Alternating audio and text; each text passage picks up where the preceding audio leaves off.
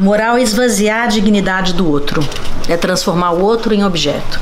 A moral, ela é uma imposição de fora para dentro. Ao passo que a ética é algo que você desenvolve dentro de você e aí você conta para o mundo aquilo que você descobriu. Normalmente, uma pessoa moralista ela tende a dizer aquilo que você tem que fazer. Isso é extremamente perigoso se ela consegue conversar com você sobre sugestões, aprendizados, ela está te ajudando a desenvolver conceitos sobre a vida. Agora, se você tem que fazer daquela maneira, existe um cunho moral bastante perigoso aí.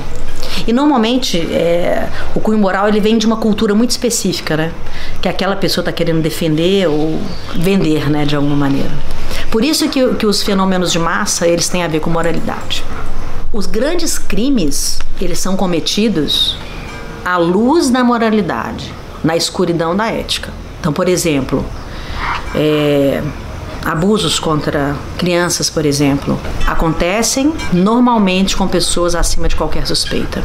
Pessoas com muita intimidade na família, padre, pastor, advogado, médico, pessoas que a sociedade considera extremamente importante. Então eles estão acima de qualquer suspeita, moralmente acima de qualquer suspeita. Então a moral é, também está ligada acima de qualquer suspeita. E isso é muito perigoso.